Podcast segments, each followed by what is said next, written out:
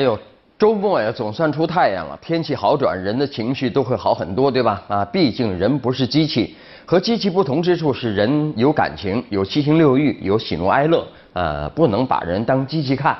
但有些工作呢，大量的用机器人代替啊，比如说呃，工厂的流水线，像电焊呐、喷漆啊、电镀这一类劳动强度大。对身体健康有影响的工位就可以大量的采用机器人，好事儿啊。不过不是所有的岗位都适合用机器人啊。新闻里有说啊，广州的一家用机器人当服务员的餐厅停业了，机器人也下岗了啊。当初刚有机器人服务员的时候呢，的确生意也火了，火了一阵子。但其实呢，吸引的都是人的好奇心。那还有孩子们好像也挺喜欢。但是毕竟服务这事儿呢，还是要讲情感沟通。那机器人能能懂什么呢？顶多也就拿声拿调，说你好，请问你要什么？欢迎光临啊之类的啊。但当然有的活的服务员也是这个调儿 啊。另外呢，端菜的机器人呐，呃，购买和使用维护成本也相当高啊。有个计算说已经超过了一位优秀服务员的工资标准了，对吧？不值得。还有你看啊，大马路上。现在基本上见不到活警察了，都被这个电子眼给代替了啊！拍照、摄像啊。那看报上说呢，广州又有二十四个电子警察投入使用，好不好呢？这事儿不好说啊。是不是用多了电子警察，这个真警察就可以裁掉一点呢？啊，省点钱呢？呃，我也特别希望知道警察们的想法。嗯，是希望多上街转转转一转啊？多见见人民群众，多得点报酬呢，还是花大价价钱去装电子警察呢？你这个电子警察的采购维护成本有没有一个明确的账目给我们看看呢？对吧？从严治军又有新动作，军队和武警部队全面停止有偿服务工作正式启动啊！军委计划用三年左右时间分步骤停止军队和武警部队一切有偿服务活动。对于承担国家赋予的社会保障任务呢，纳入军民融合发展体系。这个有偿服务呢，包括军队医院。啊，有人说了，那以后部队医院就不对外开放了呢？啊，其实不是这样，医院可以转地方，将来也许可以在普通医院也设这个军人专用通道啊，这样去解决。解放军报啊发表了一篇评论，说了啊，军队的根本职能是打仗，你偏离主业，祸患无穷。军队吃皇粮，应一心谋打赢。讲创收，搞副业，无异于自毁长城。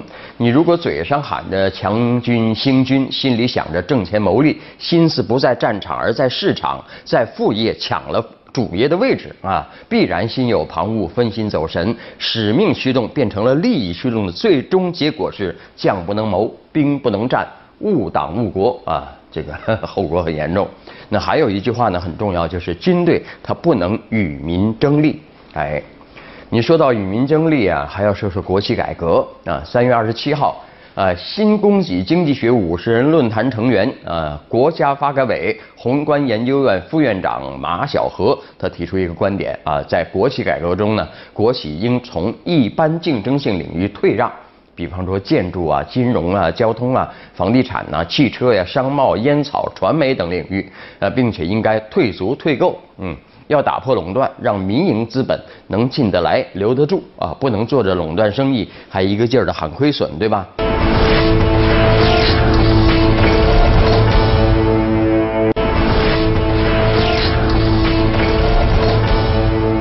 啊，现在网红这个词儿挺热的啊，这个很多，呃，就是，Papi 酱啊，一一千两百万价码被收购，哎呦，发财了啊！很多人眼热眼红，一些互联网企业在深入探讨网红的成功法门啊，呃，一些公号大 V 忙着进行网红产业链的深度解析，甚至有人炮制出手把手教你做网红的指南，你怎么不先做网红呢？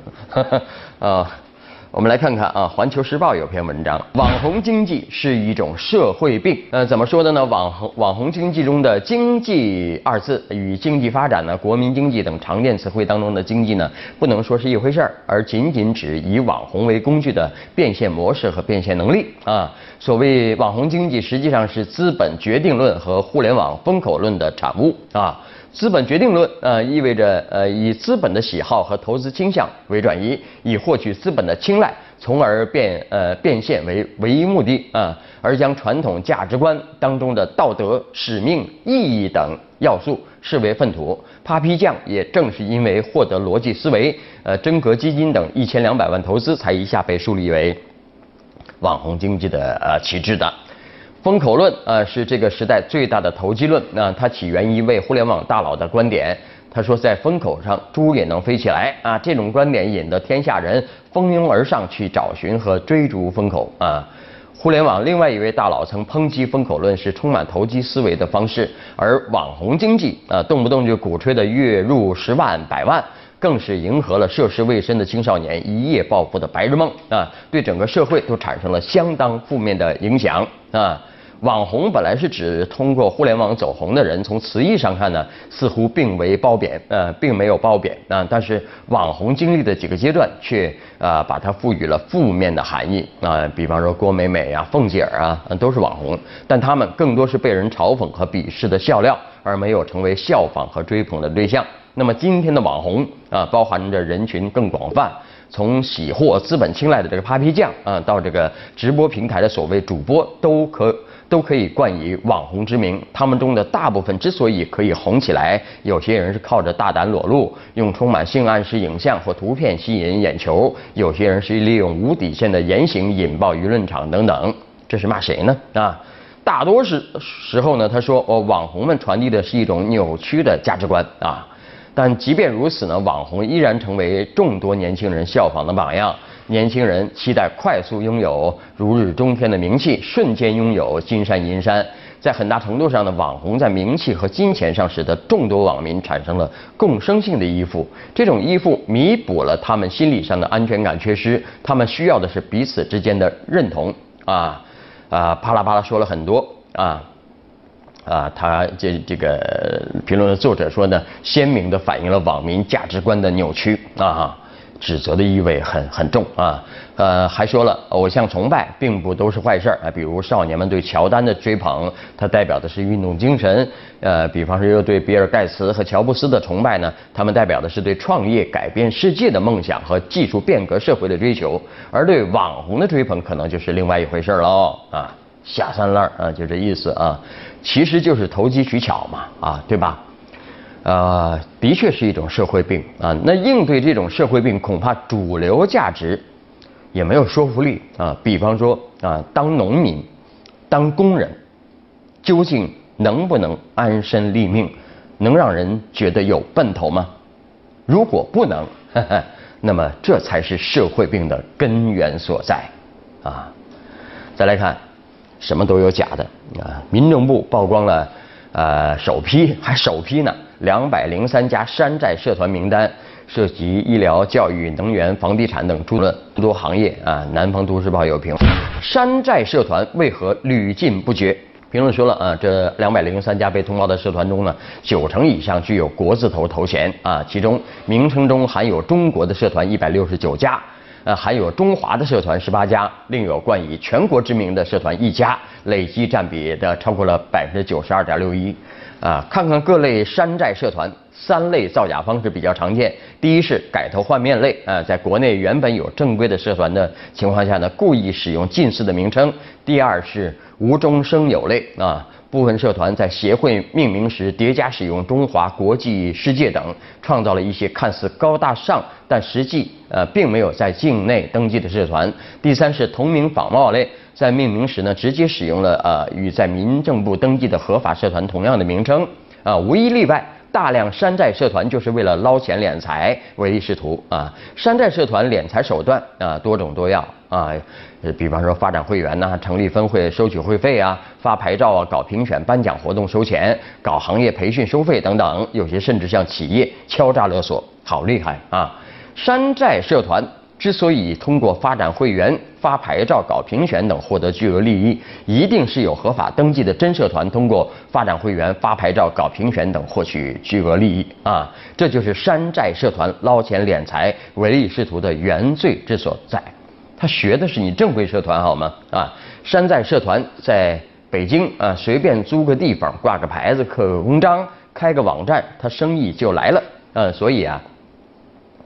有专家说什么信息不对称啊啊，只要强化社会组织的信息公开，让社会公众便捷查询社会组织的真伪，就能让山寨社团偃旗息鼓之类的啊，这这种判断啊避重就轻了啊。关键不在真伪，而在于一些真社团并没有洁身自好，也在非法牟利啊，这才关键。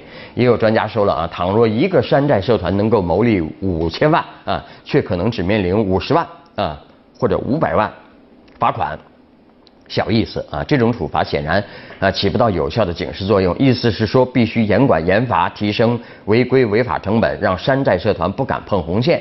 这固然是不错的，但是如果真社团依然牟利不止，那么单靠猫鼠游戏来消灭山寨社团，这肯定又是一厢情愿，既不斩草也不除根儿啊。所以，规范社团组织核心问题就一个，必须依照相关法律法规。坚持非盈利性质啊，让全社会都知道这一点，谁违反就坚决处理啊，该法办法办，该注销注销啊，毫不手软，斩草除根。关键的呃观点就是，假社团固然可恨，但你真社团其实也在这么干啊。好，稍后你来我往。